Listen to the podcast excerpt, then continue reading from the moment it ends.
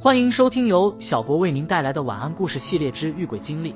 今天给大家带来的是由公众号粉丝投稿的《追着我跑的老婆婆和老公公》。大概七八岁的时候，住在姥姥家，姥姥家后面就是发小家，发小家后面有一大片菜，菜园子就是很多家的菜园子都在一起的那种。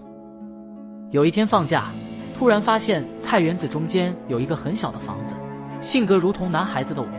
当然就拉着发小一起跑过去玩了。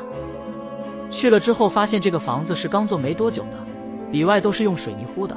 小房子三分之二高度的地方是一个平面，当时长得挺高的，性格也特别像男孩子。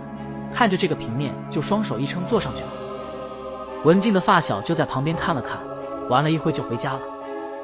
然后到了晚上，我开始做梦，梦见一个老婆婆和一个老爷爷一直面无表情的在我后面。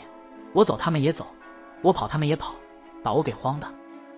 然后我跑到了一个房子里，把门锁上了。刚一回头，他们就在我身后。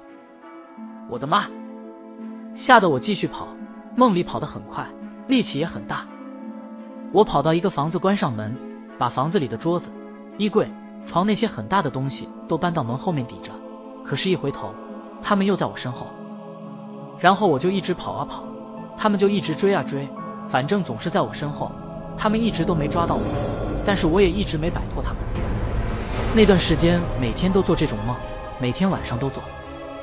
然后有一天我跟我姥姥说了这个梦，我姥姥问我有没有去哪里玩，平时玩的地方就那几个，我就说那天去那个小房子那个玩。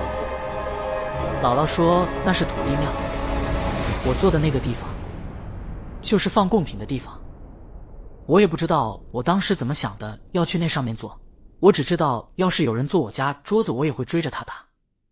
之后，姥姥就初一十五带我去土地庙烧纸磕头。